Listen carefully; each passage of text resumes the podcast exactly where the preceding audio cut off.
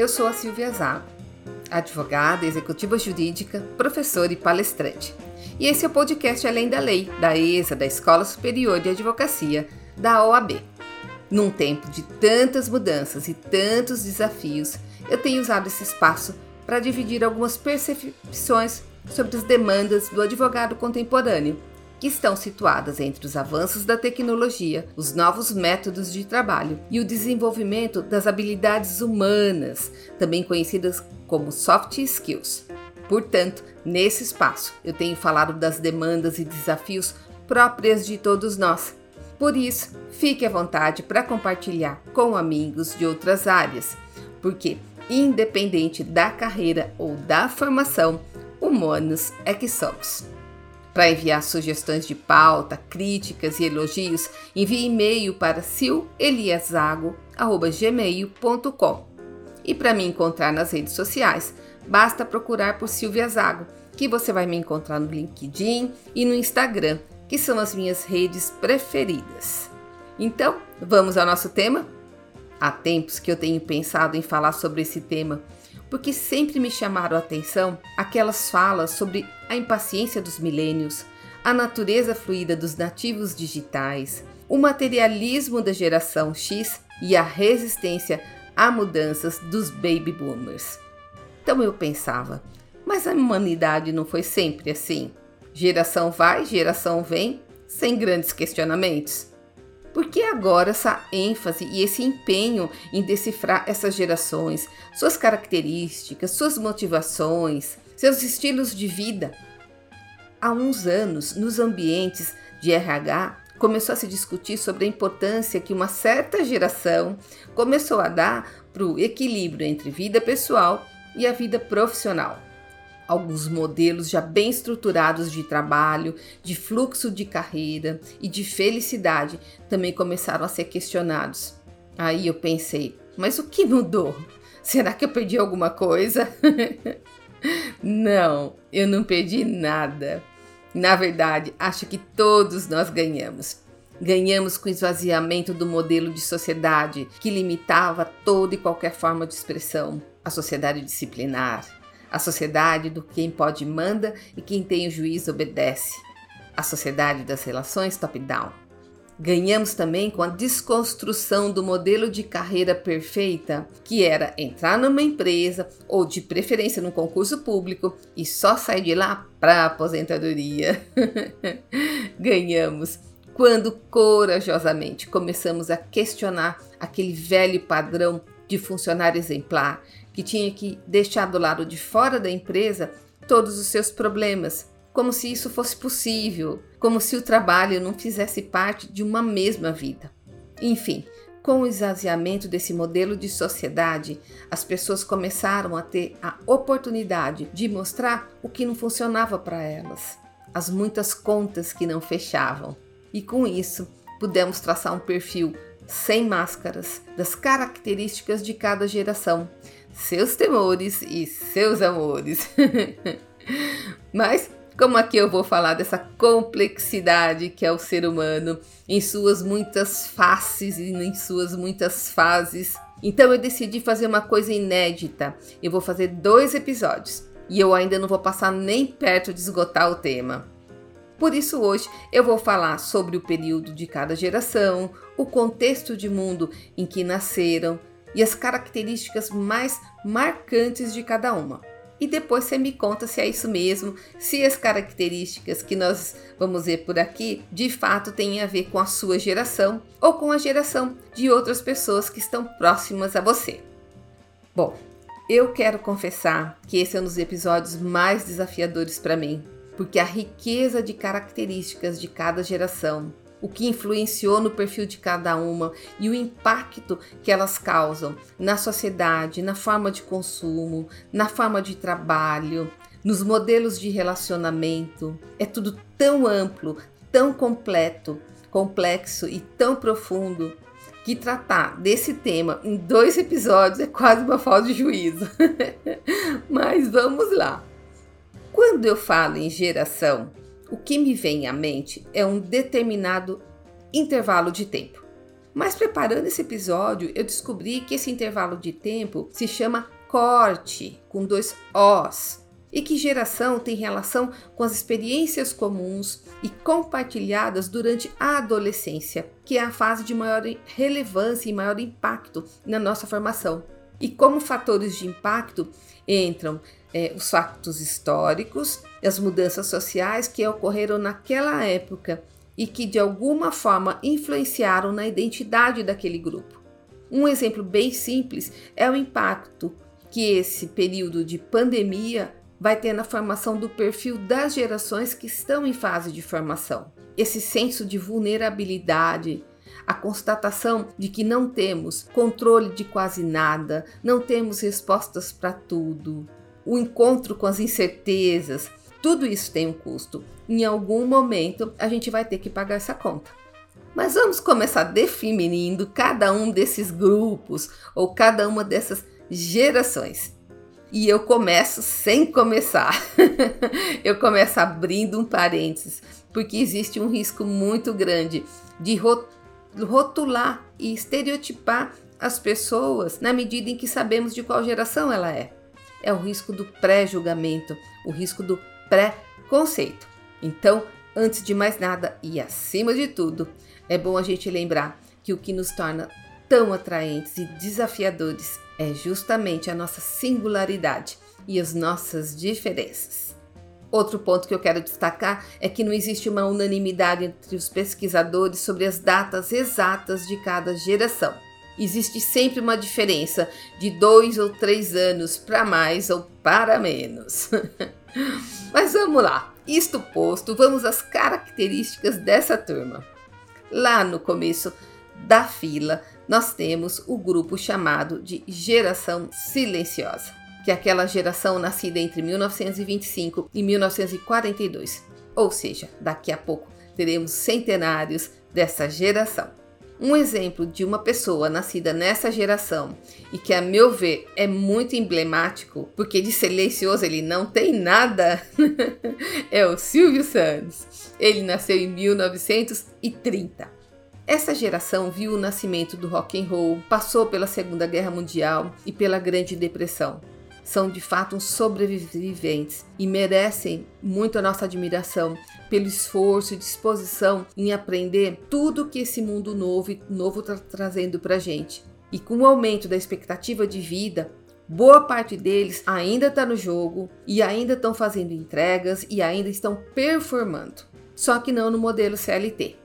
Quanto ao aumento da expectativa de vida, em 1900 a expectativa era de 33 anos e hoje, segundo o IBGE, é de 76. Isso significa que nós temos cada vez mais gerações convivendo no mesmo mercado de trabalho e que devemos rever nosso plano de carreira, porque a coisa vai longe. Mas na sequência, vem os baby boomers aquela geração nascida entre 46 e 59, que viveram num contexto de pós-guerra e que levam esse nome porque quando os soldados voltaram da guerra, morrendo de saudade das suas garotas, houve um boom de bebês. E é por isso que veio o nome Baby Boomers. Aqui no Brasil, eles viram a criação da CLT. Fazia parte desse time nada mais, nada menos que o Steve Jobs. No último episódio, nós falamos que eles fazem parte do grupo conhecido como Silver Market ou Mercado de Prata, que são aquelas pessoas com mais de 60 anos e que, segundo as pesquisas, têm maior potencial disruptivo, ou seja, são mais abertos às inovações. Assim como a geração silenciosa, eles continuam produzindo. E quanto mais aumenta a expectativa de vida, maior é a tendência da presença deles no mercado. Uma das características mais marcantes do baby, dos baby boomers é a dedicação ao trabalho. Eles são absolutamente workaholics. Trabalham muito, trabalham duro, são funcionários fiéis. Numa lista de prioridades, o trabalho está quase no topo. Mas aí você se pergunta, por que isso? Porque é a geração que veio do pós-guerra, que nasceram em famílias que enfrentaram grandes perdas por causa da guerra então, foram educados a trabalhar muito para construir um patrimônio para ter alguma segurança no futuro e não serem pegos de surpresa. E a meu ver, talvez esse seja um dos reflexos da pandemia nessa nova geração. Porque a gente sabe que existem muitas famílias que estão passando por sérias dificuldades, que já perderam tudo ou quase tudo. Desemprego, falência e escassez de dinheiro hoje são pautas da agenda global. Então, será que esse choque de realidade e esse encontro com a nossa fragilidade e com a inconstância da vida não vai ter nenhum impacto? Coisas para se pensar. Bom, voltando aos baby boomers, eles são tradicionais e possuem dificuldade com tecnologia, porque, claro, isso, era, isso é uma coisa dos últimos tempos. Também não aceitam bem os questionamentos, especialmente dos mais jovens. E as implicações disso é uma coisa que eu vou falar no próximo episódio. Por outro lado, por valorizarem muito o trabalho, eles precisam de se sentir seguros.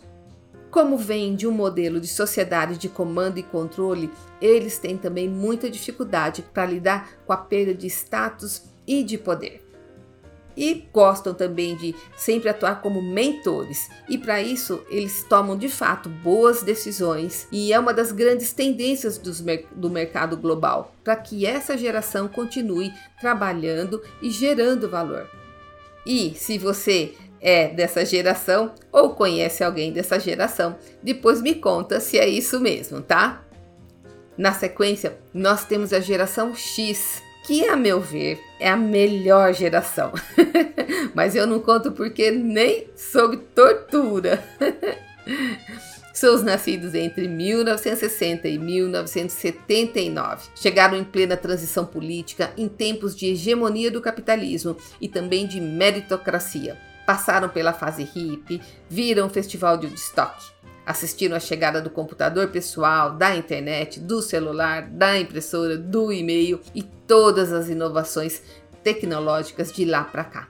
Ou seja, se tem alguém aqui que entende de mudanças, é esse pessoal. Como principais características desse grupo, nós temos o pensamento racional. Isso significa que costumam convencer e ser convencidos através da razão e dos argumentos. Num tempo em que o conhecimento chega até nós através de posts e de textos de no máximo 240 toques do Twitter, a geração X prefere conhecimento embasado e aprofundado.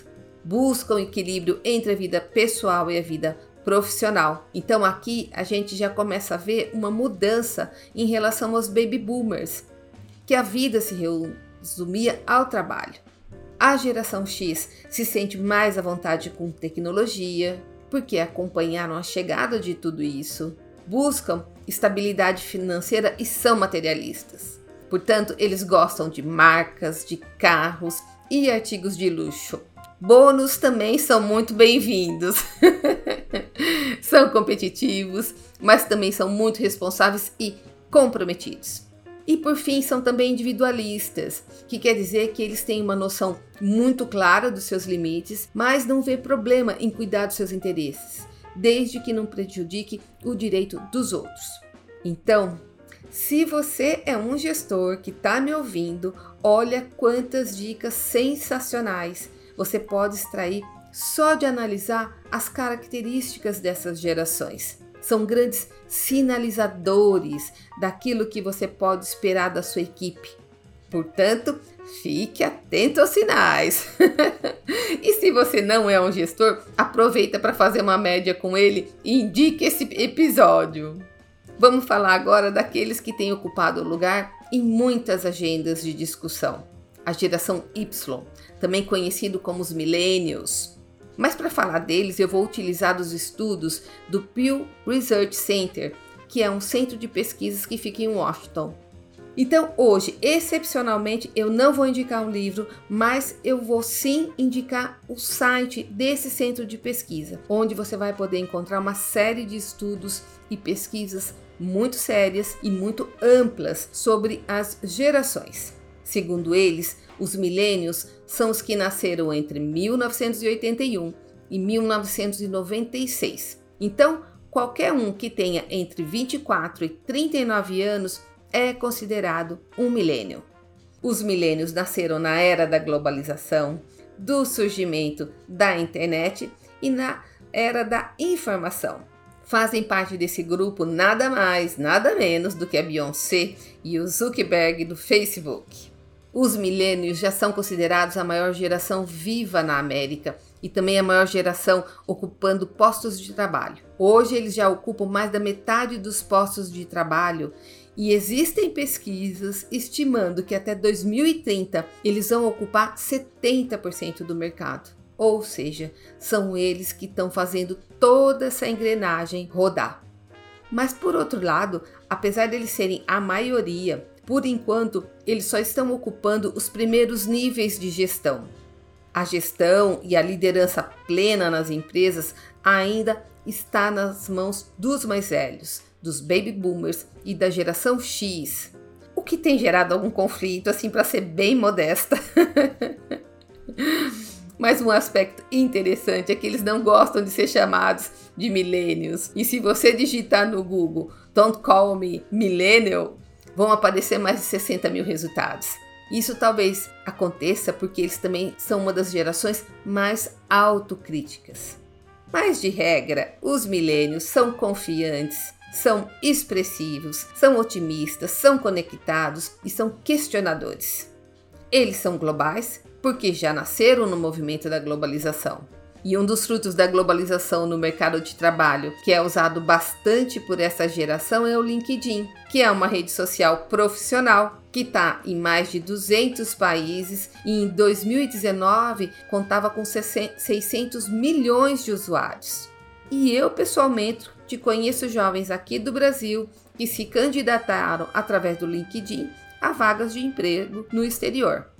Agora, se tem uma coisa que eu já ouvi muito de profissionais mais velhos, é sobre a pressa do milênio. que ele mal chega na empresa, já quer assumir cargos de gestão. Mas isso tem a ver com mais uma das características, o imediatismo. O milênio quer tudo para ontem, né? Milênio, teu nome é pressa. Eles privilegiam também a transparência, a flexibilidade e a informalidade. E por saberem que com o aumento da expectativa de vida vão ter que trabalhar muito mais tempo, então eles querem que o trabalho seja uma coisa bacana, uma coisa agradável, o que para mim faz todo sentido. E o que justifica também esses novos modelos de trabalho, onde as empresas precisaram criar é, regras mais flexíveis e ambientes mais abertos, mais informais, para poder atrair e reter toda essa moçada. Eles também valorizam a construção compartilhada de soluções. Eles querem fazer parte da construção das soluções. E isso também vai ter impacto direto no estilo de gestão. Então, não sem razão, é que eles preferem gestores acessíveis e que suas ideias sejam ouvidas. Olha outra dica de ouro que eu tô dando aqui, hein? Segundo as pesquisas do Pew Research Center, eles também estudam mais anos que as gerações passadas. Então quer dizer que nós temos um pessoal mais bem preparado para o mercado de trabalho, ou seja, eles têm vantagem competitiva.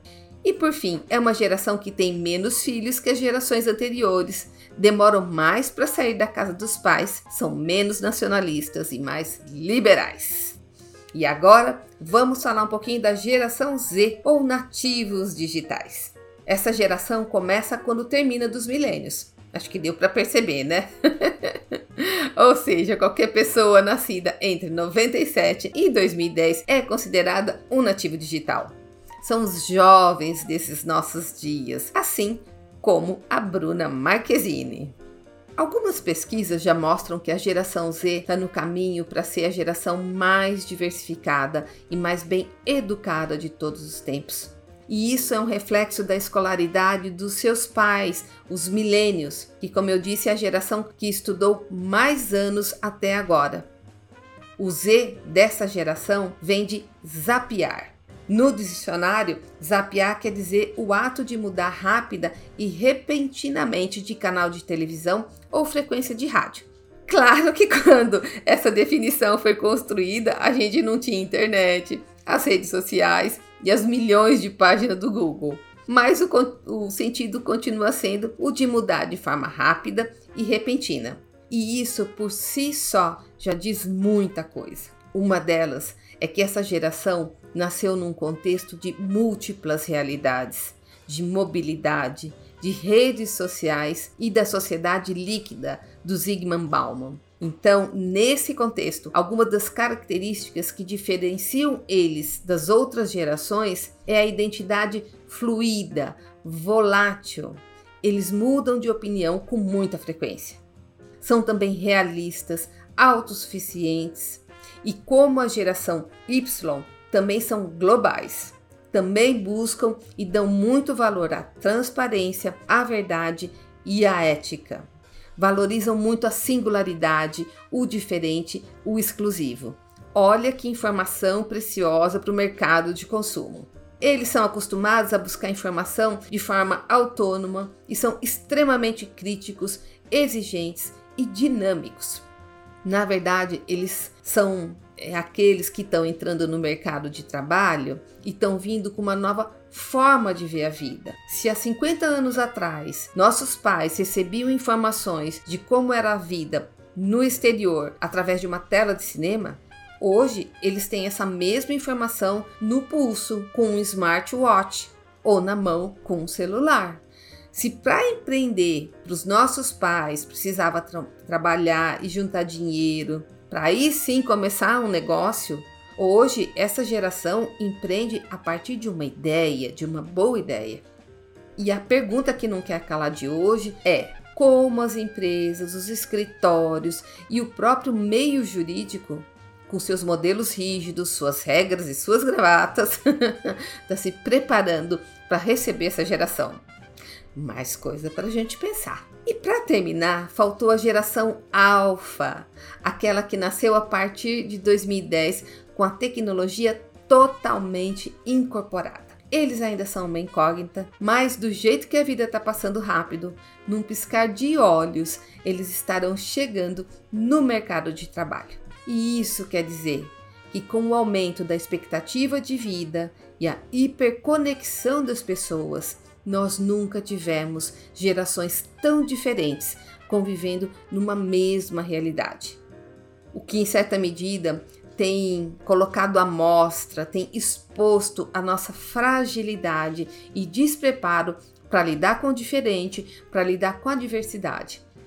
É nesse cenário que as empresas, os escritórios, os gestores estão enfrentando grandes desafios para atrair, para motivar, para reter e para conseguir extrair o melhor desses talentos, seja ele um baby boomer, seja ele um nativo digital.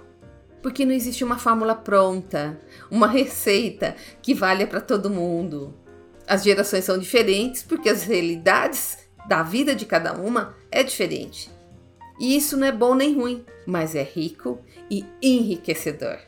Então, se de um lado Empatia e respeito são as grandes palavras de ordem dessa década. De outro, demandas e desafios são as palavras de ordem desses nossos dias. E é sobre isso que eu vou tratar no próximo episódio. Como atender essa demanda diária, que é a gestão das equipes multigeracionais. E como substituir os muitos muros que nós temos construído entre as gerações por uma longa e sólida ponte. E assim terminamos o tema de hoje, mas, claro, não terminamos o episódio. Como hoje eu falei sobre as gerações, o passar do tempo e o caminho natural da vida, então eu escolhi para reflexão uma fala sobre ela, escrita por Moisés há muito, muito tempo atrás e que diz o seguinte: os anos da nossa vida chegam a 70 ou a 80 para os que têm mais vigor. Entretanto, são anos difíceis e cheios de sofrimento, porque a vida passa depressa e nós, nós voamos. Portanto, ensina-nos a contar os nossos dias para que alcancemos coração sábio. E é isso aí, pessoal. Por hoje é só. Obrigada por chegar até aqui e eu espero você no próximo episódio. Abraços, saúde e até lá!